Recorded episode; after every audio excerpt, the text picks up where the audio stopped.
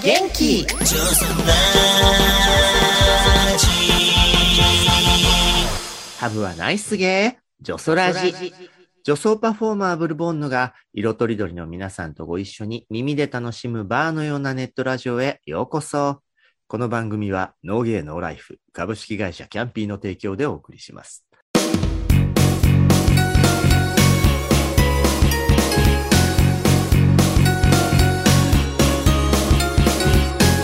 ゲイラジ。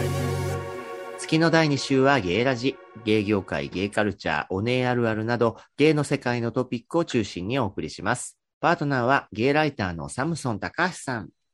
頑張るぞ はい、頑張りましょう。そして、レギュラーゲストの映画ライターの吉弘正道さ私も頑張るぞん。はい。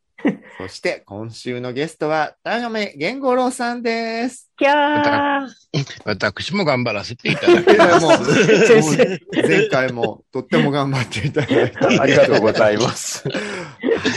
あのね、プロフィールもゲイエロティックアーティストという肩書きになっているんですけれども、ベースはやっぱエロなんですか？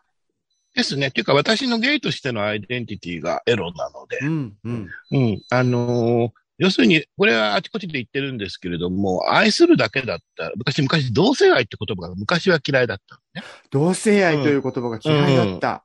うん。というのも、その愛というのが引っかかっていて、うん。うん、愛するだけだったら別に家族だって、親だって愛してるし、犬犬や猫だって愛するし、女友達だって愛する場合もあるし。いや、そうじゃなくて、私が自分がゲイだって思ってるのは、愛するだけじゃなくて、そう、チンチン立つからでしょっていうのがあるので、そういう意味では、その同性に対して欲情するっていうのは、私の中の自分を形成するすごくコアなところにあるので、うんだからその、ゲイエロティックというところにこだわっているという次第ですね。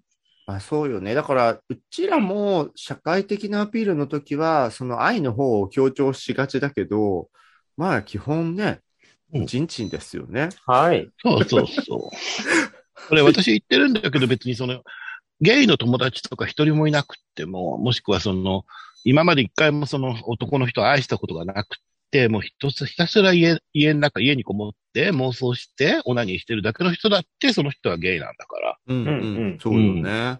うん。だから別にそこで愛にこだわる必要はございませんよというのがうん私のモットーですね。うん。同同性、なんて言えばいいんですか？同性性的興奮者？性的興奮者。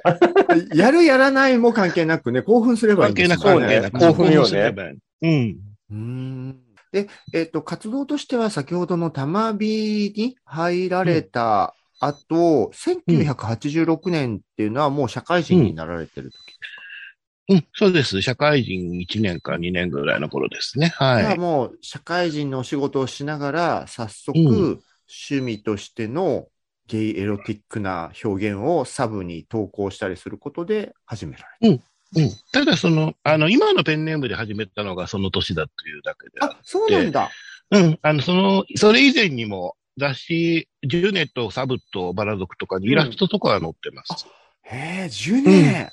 ジュネ。10年も、なんか、アキラが口パクパクさせてるのは何？え？あ、猫？ちょっとうるさかったんで、はい、大丈夫であす。、ミュートにミュートにしてたのね。て、小町ちゃんとおしゃべりしてたの？あ、えー大丈夫です。てください。なるほどね。じゃあ、86年からは、田亀源五郎というお名前も生まれて。そうです。はい。で、しばらくは8年間ずっとサブ専門だったんですね。うんそうです。う。うんん。これこは前回、うん、前回言ったように、他はお原稿、金が。い原稿料が出たの。そこですね。やー、ほんとさ。金ですよ、金。当時の芸雑誌業界にね、もう少し出そうよって感じですよね。そうね。サムソンだけを多分、えー原稿料で出してたの、サブと。ね、うん、そういう話聞いたことある。か。まあ、パーティーはその頃なかったわけですもんねな。かったから。う。うんうんん。だから、アドンとバラ族がせこかったっせこかったってこと。うん。てことですね。バラ族もね、あの、お友達には出してたんだけあますますひどいじゃないですか。あったあったあった。どね。なるほど。そっか、もっとバラ族だもんね。いや、私ね。うん。うんいろいろね、内部事情詳しい吉弘さん。で、1994年からは、まあ、創刊直後のバディや、これ、うんバラ族は払いますみたいな話になったからってことですか？えーっとね、バラ族はね、あ、これがおかしいのよ。これはね、あの、うんバディが初期にあ内紛があったんですよ。内紛があった。うん。はいあの、バディが創刊当初に、はいあの、トップにいた人が、うん。えっ、と、とあるビデオプロダクションの社長さんで、うんあの、そこ、その社長さんの趣味っていうのは髭の生えたごつい男だうんったんです。よ。うん。うん。バディってその出資がそのビデオプロダクションが複数集まって作った、たで立ち上げた雑誌で、その中でそのやっぱり野郎系に偏りすぎというので、ちょっと内部的に問題があっうん。て、で、その方向転換があったんですね、最初、数合した後に。うん。うん。で、その時に、その野郎系の人はバディから離れうん。て、うんあの、G メンを立ち上げたわはい。けですよ。長谷川さんとか。そう そうそうそうそう。で、その、その中、私もその中の一人だったわけ。うん。で、それを、それを、あの、バラ族に行った藤田さんが外から見ていって、これはてっきり私の漫画も連載も切られるだろうと勘違いしたわけですよ。うん私は白金の花を始めてたからね。うん。うん。で、藤田さんが私の方にコンタクト取ってきて、あの、バディから出たんでしょ？だから白金の花うちで書かないっていうふうに言われた。なるほど。うんであでもも私は、ねうん。コミック自体は別に問題なくね、人気も、うん人気連載として続いてましたで、から、ね。私はその白金の花はそのまま続けつつ G 面で新しいことをっていうパターンだったから、あの、いや、あの、あれはあのままでやりますから、別に新しいのがご依頼があったら書きますよっていう形で。でその場合は、昔と違っていただくものをいただけますよね、みたいな話になったってこそうそれはちゃんと、あの、原あの原稿料はいくら欲しいの？っていうからちゃんと、てこちらから提示して。と。うん。あ、よかった。うんじゃあ94年からは一気に複数の経雑誌にいろいろ連載する方にどんどんなっていったってことですね。そうですね、はい。じゃあ、バディ、バラ族、G メン、3誌同時連載みたいな感じだった連載、三種同時の時期はありましたね。ね。ううんん。そうだ。あと単発でサブという。うん。あ、そっか。うん、サブはその連載は持ってなかったから、うん。挿絵仕事みたいなののサブでも切れてはいなかったってじゃあ、いう感じ4ですね。誌、四誌をまたがるかった人に94年以降は一気になったんですね。そうそうそうそう。ん。で、G メンは、その、創刊の企画とかも関わっていたということで、はい。62号までカバーイラスト担当でもあった。はい。すごい、62冊は先生の表紙なのね。ね。うんもう、大変だったわ。5, 5年以上やってたってことですもんね。ですね、はい。表紙大変そう。うん あと、あれ知らなかったんですけど、うん小説を紀藤大吾名義で掲載。していたって。はいはいはい。やってました。毎月必ずそう知ら書てないかっました。た小説もやられてたんだ。もうね、創刊当初の G メンって本当作家が少なかったから、うんもう、あの、編集にか携わる人はみんな変名で小説を最初の頃は書けみたいな、一本は書けみたいなやつで。あ、そうなんだ。うん。あじゃあ編集者が結構小説とか書いてたんですか？書いてたし、書けませんって泣いてた人もいたし。そうだよね。編集者がみんな書けるとは限らないよね。読む、読むのは好きなんですけど、いざ書こうと思ったら書けません。いや、絶対それはあるでしょう。人もいたし。今日、大悟っていうのは、祈祷が大きいみたいなイメージなんですか？えっ、とね、これはまたややこしい話で、あの、それ以前、ずっと以前のサブに、私、やっぱり漫画と小説を書いていって、で、サブでも最初の頃は高見源五郎の筆名で小説も書いてたんですけれども、あの、果たして自分がその高見源、高見源五郎っていう名前がある程度、あの、染み渡ってきたので、うんあの、小説の反応というのが、その漫画家の茶亀が書いてる小説みたいな風ので評判がいいのかなって、ちょっと自分の中で不安になって、で、その、別名でやってみようと思って、小説はね。。で、その時にそのザブ用に作ったペンネームがありまして、それは、えーっと、木戸五八という、えーっと、タイあの、ペンネームをやりまして、まあ、このペンネームにも由来があるんですけど、まあ、それは置いといて、で、それを使ってたんですけれども、で、G 面で小説を書くときに、そのペンネームをまだまだ使おうかなとも思ったけれども、でもなんかちょっと、それもつまんないかなと思って、その木戸五八っていうのをこうアナグラムにして、紀藤大吾って名前にしたア。ナグラム。う。ん。先生が言うと、アナグラムもちょっと嫌なんいや、ひどい。ね。あの、先ほどのね、お話の中にも出た、バディで早々に連載を始めてくれたのがね、あの、伝説の白金の花というね、はい。男女郎区改造士、白金の花。もうその最初のね、キャッチがいいですよね。男女郎ってどっちやねんっていう。デビル、デビルマンレディーぐらいに。デビルマン、ほぼほぼデビルマンレディと同じ言葉ですね。本当だ男、男女郎。男女郎。いや、でも、もう白金の花は、あまあ、自分としては早々に関わり始めた雑誌のこう連載として親しんだ白金の花がやっぱ基本高亀さんに最初にちゃんと触れた作品なので、本当思い出深くて、あの、もう当時から私が騒いでいたのでご存知だと思うんですけど、はい。あれに出てくるね、古事記インバイ土手の、お金でしたっけ？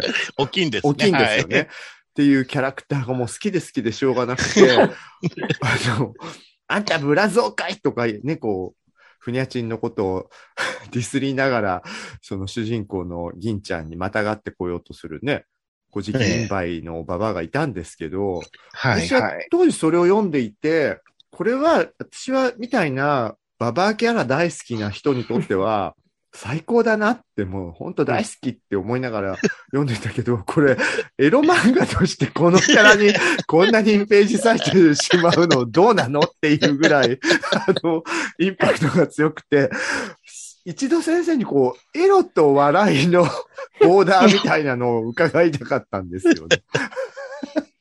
な あねう。んでも私割とね、真面目にエロだと思って書いてたりするのよ。そうなんだ、あの、うんああいうキャラクターも。うんうん、ああいうキャラクターに何かされる主人公がエロいなといううんあ、ところでね。うんでもそれ最初の女王様にやられてる SM から入ったみたいなところにつながる感じもありますね。そうそうそうそう。んだからぶっちゃけた話、私別にゲームのでも、せめてに女がいても全然気にはなんないのね。うんうん、S のお嬢様が出てきても。はい。なんか、あの、うちの別の会のレギュラーのかゆみ社長が、ちょっと M っ気がある本もおじさんで、うん。で、女子との経験ないんですけど、うん。もしかしたら女子とやるんだったら、すごい、こう、S 的に攻められたら、うん。あの、全然いけないはずの女に攻められてるっていう屈辱がスうんイッチになるかもみたいなことを言ってたことがあって、そういう意味では、おばあちゃんに責められるっていうのが、うん、ホモとしては最高に屈辱的な M 性につながるのかもしれないですね。かもしれないです ね。ひどい。適当なこと言ってる。いやでもなんか、あそう言われたらお金が出てきたうん意味が分かってきたかなとか思う。いや、でも本当変な話ね。うんあの、私、女性とはね、セックスできなかったんですよ。トライはしたけどね。うんあの、挿入してってのはできなかった。全然やっぱり、こっちが興奮しないから。うん。でもひょっとしたら女性がペニバンつけて掘ってくれるとかだったら、うん。いけ、いけるかもしれないなあと思ったりはするんまさにそれですよねうんそういうこと、そういうこと。全くかゆみ社長と同じことを言って同じだわ。やだな。パン減らないといいけど。あ、でもそう考えると、え、M 性みたいなのを突き詰めることで、そこが大事みたいな人もいるかもしれないですよね。うん。これね、逆パターンもあって、うちのその、ま、ま、知り合いがその SM の店をやってて、ホモ向けの SM の店をやってたんですけれども、うん。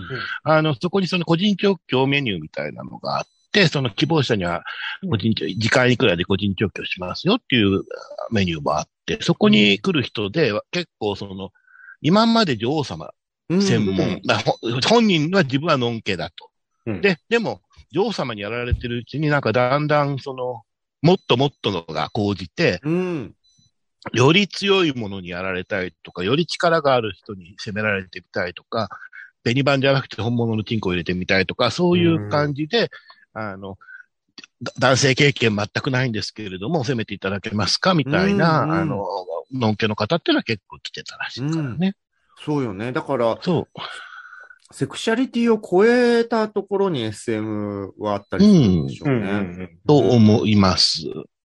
あの、本当うちのお店のほとんど女子に見える子で、でも全然おちんちんとかは立派にある子とかも、すごいそのニーズ多いらしいですよ。いじめて掘って。るいや、そこまで話すとなんか急に小じ金梅土手の金キャラが、白金の花のね、SM の深みを象徴するキャラだったということを。分かってよかったです。長年の。なんで大きいあんなに目立ってたんだろうという。ねあの、その後の下道の家でも、はいマツコっていう、ね。マツコがいましたね。はい太太った女中キャラが出てきたりとか、い、い女性キャラがちょいちょい出てきたなというのがね、割と高見先生のゲイエロティックのポイントでもあるなとは思っていて。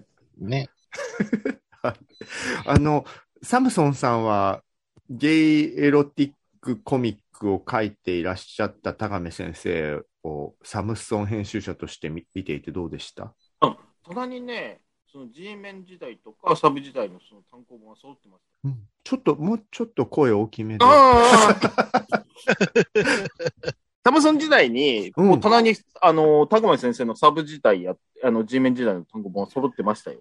やっぱり。あ、そうです。ありそがとうれはもう必ございます。需品でございますやっぱ編集部に基本書籍として置いてあったそうそうそうそう。いや、もうベーシック。はい。アキラ自体は、フケデブは好きだけど、SM 要素全然ない人なんだよね。皆無ですね。たうんだ、あの、やっぱし漫画としてすごく完成度が高いというか、うん。こう作者の方の力量がすごいんで、もう普通に漫画として面白く読める。うん。はい。まあ、変な言い方見だけど、特に芸雑誌っていうさっきの原稿料も出ないところからのうんメディアだったから、熱量がね、あの、飛び抜けてね、テクニックがある方だっていうのは当時からね。なんでパイオニアですから。うんうはい。ん。だからやっぱり、あの、のんけの方で、高見さんの作品大好きだっていう人も多いじゃないですか。うん。ですね。はい。うん。純粋に漫画として面白いんだと思う。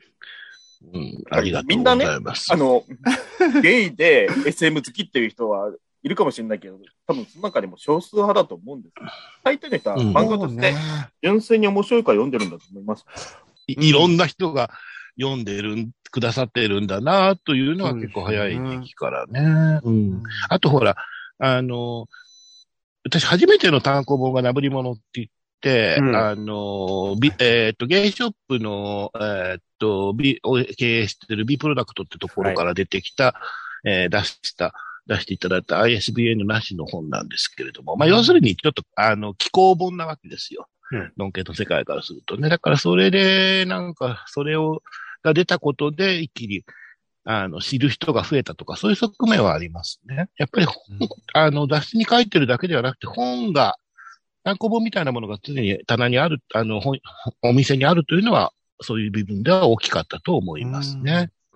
割とね、花輪和一とかね、諸星大二郎とかそういうのと一緒のジャンルだと思う。うんジャンル一緒なんだ、諸星大二郎さんと。好きだけど、私も両方、ね、持ってるけど。SM に関しては実は自分もそんなに要素持ってない人なので、あの、純粋にそれ以外を面白がってたんだと思うんですけど、うん。さっきのその、古事記インバイトでの大きいもそうなんですけど、あの、ガチの SM っぽい攻めだと痛そうっていう絵に見えるので、完成度の高さに関心はしつつ、そこは自分のその性的なあれに響くものではなかったんだけど、たまうにん。攻めがおかしなことになっちゃってて、うん。こう、狛犬をお尻に入れて産ませるとか、狛犬すごかったですね。ボトって出てくるみたいな、はいああなってくると、うん面白くなっちゃって、まあ その、うん純粋に漫画として楽しいになっていくっていうね。そうね。やっぱり、なんか、五社秀夫作品みたいな感じでさ、そう、そうそう。ゲイ私はがそう。喜ぶものがうん。うん。そうなんですよ。そう、あの、私、そのゲイ雑誌にエロ漫画をメインに書いてる時のモモットーというか、ポリシーは、そこまでやるかをあえてやるだったうん、からね。うん。うん。そうすると、SM 興味なくても面白くなっちゃうんですよね。うんうん 狛犬出たよとかね。前にはすごかった。あれはね、スクリーントーンの選択を間違えて、狛犬に見えちゃっただけなのよ。え、狛犬じゃないの？違うの？一応資料に使ったのは、その陶器の犬の置物ああ、そうなんだ。そうなんだ。そうそうそう。それにちょっと、点描トーンを貼ったら狛犬になっちゃった。まあでも普通に考えて。いや、どう見ても狛犬ですよ。そうそう。絵は狛犬。でもサイズ的にあんな可愛い狛犬って。ないでしょないでしょ確かに。言われてみれば。あれはなんか、陶製の犬の置物で枕にもなるやつだでも。でも、ね、高見先生の作品の熱心なファンからしたら、古事記インバイと狛犬の話ばっかりピックアップしやがってって思われちゃうわ 確かに。でお松とかね。ね。すいません。私がやっぱりゲイ SM ゲイの話をしろよ、みたいな。そう SM のところよりも、お姉が喜ぶ面白表現みたいな方に行きがちですみませぬ。ねえで、あの、でも最近のそのゲイエロの、あの、一番最近のだと昨年発刊された単行本が、肉、肉人参、うん。新築無害、無害のはい害はね、ムクロの害みたいなね。はいっ。ていう、またおどろおどろしい タイトルでね。この路線は本当にぶっちぎってくださってて素晴らしいですよね。肉人参って怖い。肉人間って完全にタイトル先行だからね。本当にパッと浮かんだ言葉で、あ、なんかちょっとこれ、いい。吸引力強くね？と思って。いいですね。あと、同人誌の方も、親友の親父にメスにされて。ああ、いい。本当 いにい。タイトルですね本当にスパディの最後に書いたやつですね。で、それの続きを同人の方でちょっとやってるというパターンですね。今のプロフィールだと、ゲイエロっていうくくりの方が、その初期からのね、白金の花とか、プライドとかの並びと同じくあって、で、ここね、あのー10年は言い過ぎ？えっ、と、まだ6、7年か6 7な年か。が、全分年齢というふうにご本人もおはい。書きになってる枠としての漫画があって、これがあの、プロフィールでもご紹介した数々の賞に輝いたり、ドラマ化もされた、えー弟の夫から始まるラインですよね。そうで。す。これはもう、エロティックアーティストとしてややっては来られたけど、そうじゃないテーマのものも書こうみたいなのは、お話があったから動いたものなんですか、これは？あの、どどういう経緯だったかっていうと、私がその、バディで、えーっと、下道の家の連載を終えて、で、G メンで、えーっと、君を知るよ、知るや南の極というやつを終えて、というあたりで、まあちょっと自分なりに一つの達成感みたいなのがあって、で、それまで私は、あの、エロにこだわりたかったから、あの、ゲイエロ以外は絶対書きませんっていう宣言をしてたんですよ。うん。で、そういうし宣言をやって、やってる中で、まあちょっと一つ区切りついたなというのがあったんで、うん自分の中のそういう枠を取り払おうと思って、まあこれからそのゲイロだろうが何だろうが、面白そうだと思ったら何でも書こうかなというふうに、あの姿勢をチェンジしたんですね。うん。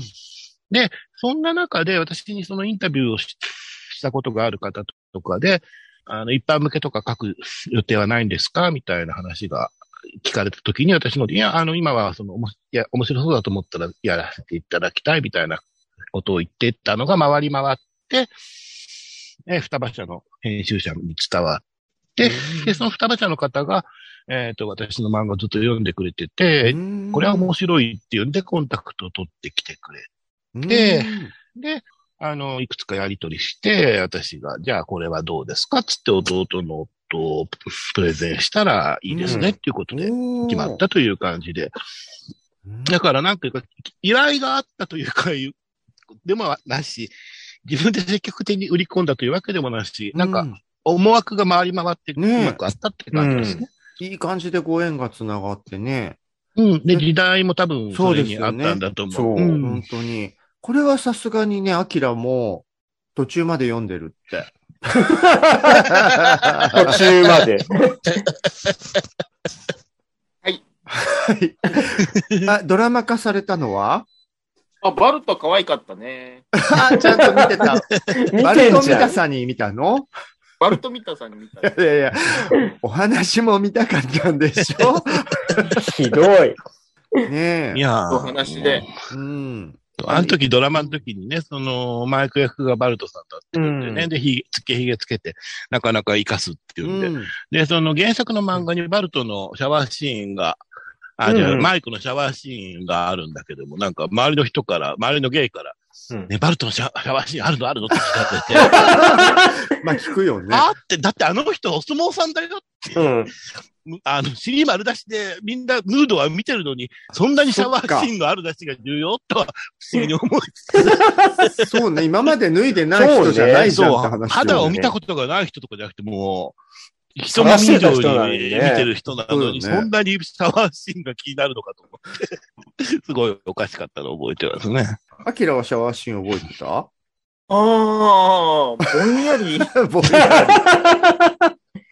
り。ねえ。で、その後、同じ枠になるのかな？僕らの色彩も続いて、はい、同じ雑誌ですね。はい。ね。うはい。ん。こっちは、アキラは？ええあの読むの楽しみにしてるんです。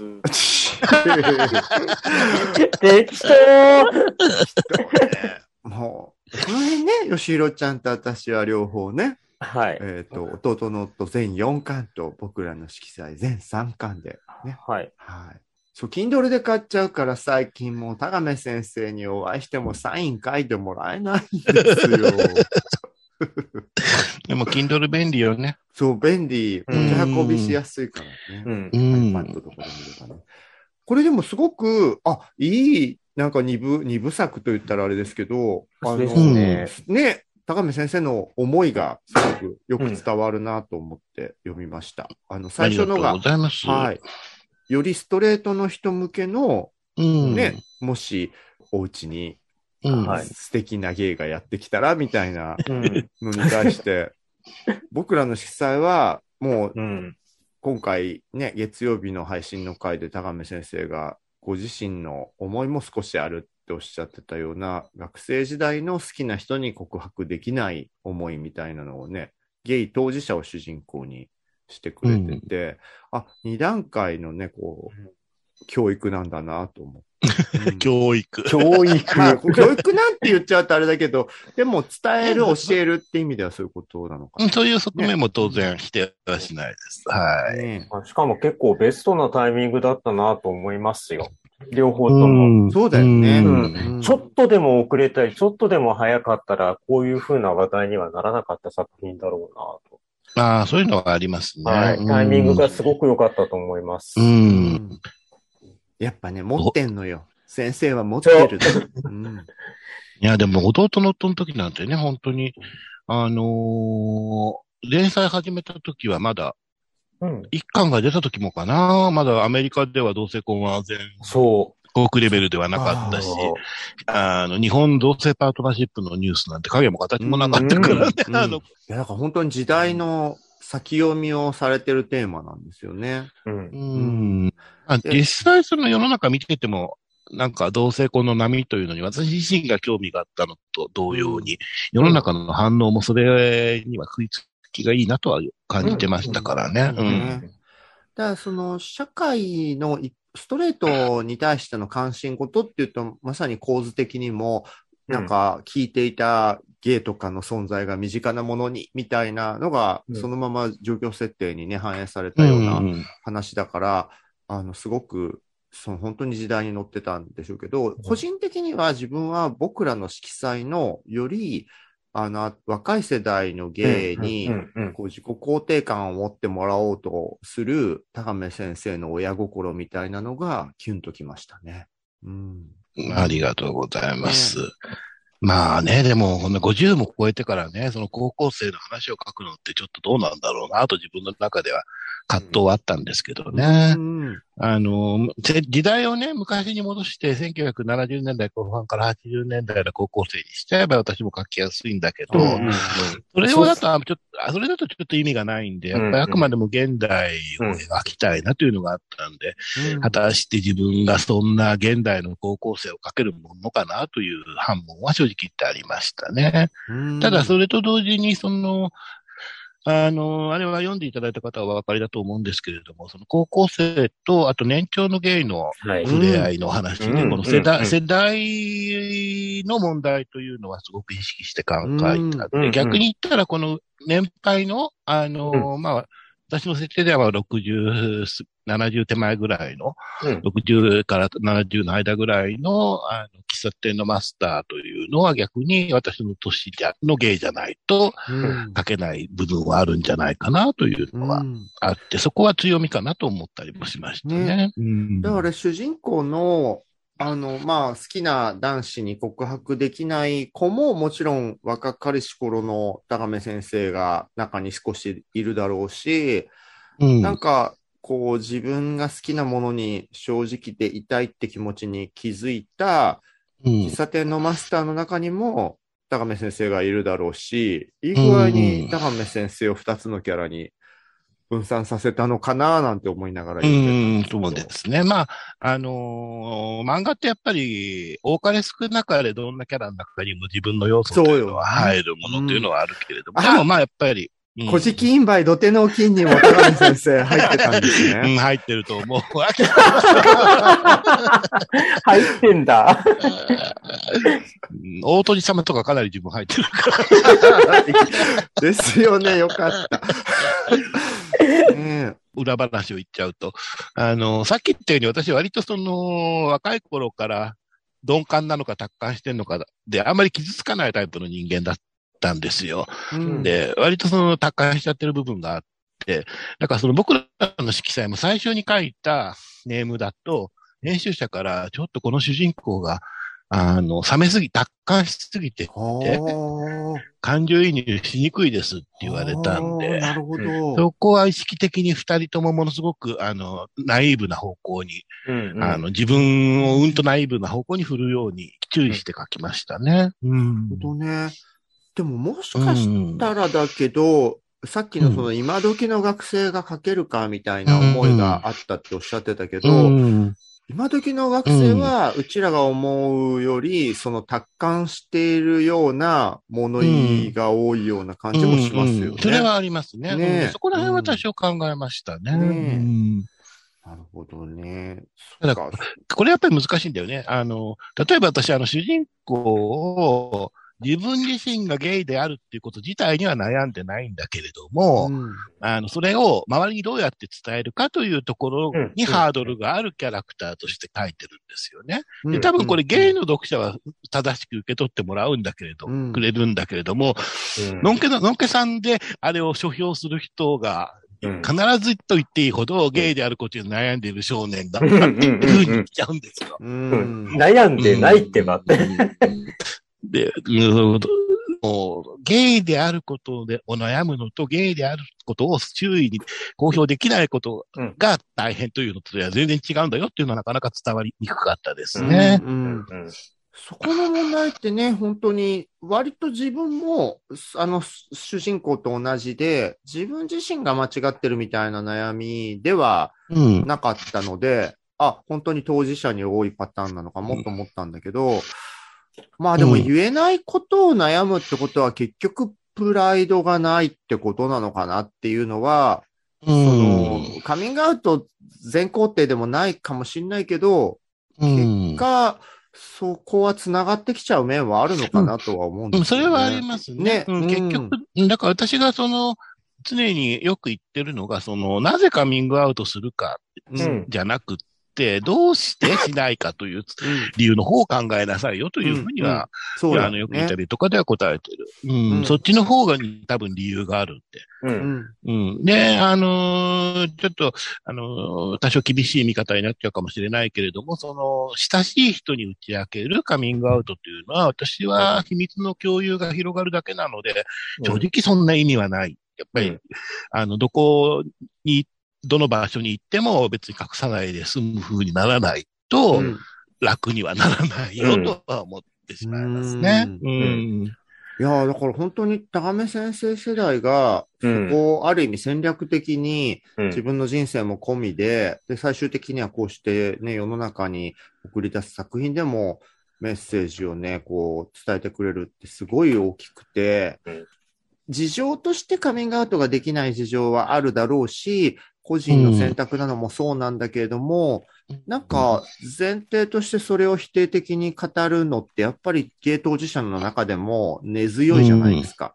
うんそうね。うん。ね、それ多分自分ができない状況があるし、そこをした方がいいよって言われるとさもしていないことを疲れてるような気がして、居心地が悪いっていうのもわかるし、うん。そもそ、も先生巻き込んじゃあれですけど、こんな寄捨て人みたいな人たちが 言うのと、その硬いお仕事とかね、うん。あの、うん。厳しい家庭環境の方が言うことでは違うから、うん。そんなこと言われたくないよっていう感じもあるんだろうなとか、うん。想像はつくんだけど、うん。でもなんか、私はやっぱ高見先生が僕らの色彩で、世代の違う二人の芸当事者が、それぞれの立場で、やっぱ正直になれないことよりも正直になれた方がねっていう思いを語ってたのがとても嬉しかったんですよね。うんありがとうございます。ねそういうところを読んでいただけると。ね。そうなんですよ。だから、社会受けは弟の夫だろうけど、あの、よりストレート向けって感じがするけど、うんうんでも僕らの色彩はぜひとも当事者の人に読んでもらいたいんですよね。ですね。アキラ何うん嘘ガッツポーズしてんのよ。よまたね読む読むの？本当にあった。嘘ガッツポーズをズームの画面でしています。ついに喋りもしなくなったわよ。いやいやいや。聞かせていただいてます。な何のためにいるんだ、私は。ね、吉弘ちゃん、どう、どうですか、その前年齢向けの先生の作品について。あの、私、弟の夫が初めて連載が始まった時、アクションの本誌買って読んで、あ、ようやく高め先生が出る場所に出てきてくれたっうん。て思ったんです。でもそれは多分私がね、えっ、と、バティ、バラ族経て G メンの編集部で外注やらせていただいてる時に、あの、長谷川さんからいろいろね、高見先生がどれだけ苦労してきたかみたいな話を 人づてに、人づてに聞いていたからっていうのもあるのかもしれないんですけれど、でも、高見先生は、その、私が一番最初読んだのってなぶり物だったんですけれども、なぶり、なぶり物とか白金とか、J、絶対収まる人じゃないっていうのは、一緒に仕事させていただいてる時から、もう、ひび、ビシバシ感じていたので、あ、よ、あや、ついそうなんだ、うん。さいや、ついにこっち来てくれたと思って、すごく嬉しかったんですよ。たあー。た ただ、着地点が最初見えなかったから、これ、これどこに着地させんだろうなと思ったら、うん。あん、あんなエモい着地ができるなんて、と。いやーもう終わった瞬間、これ実写化かアニメかどっちか来るだろうなと思ったら当然来ましたよね。うん、あれは来ましたね。ねえうん。で、その後での、あの、僕らの色彩の方はもうん。う、ブルーさんがおっしゃってた通り、あの時に、えー当事者のユースに対して、あの、声をかけてくれたっていうのが一番嬉しかったです。あの、それは実は私たちの世代がやんなきゃいけないことだっていうふうに思っていただけに、田上先生の世代が先にやってくれたっていうのはすごく嬉しかったですよ。ありがとうございます。そう振って言っていただけると。いやいやいや書いいいえいえ。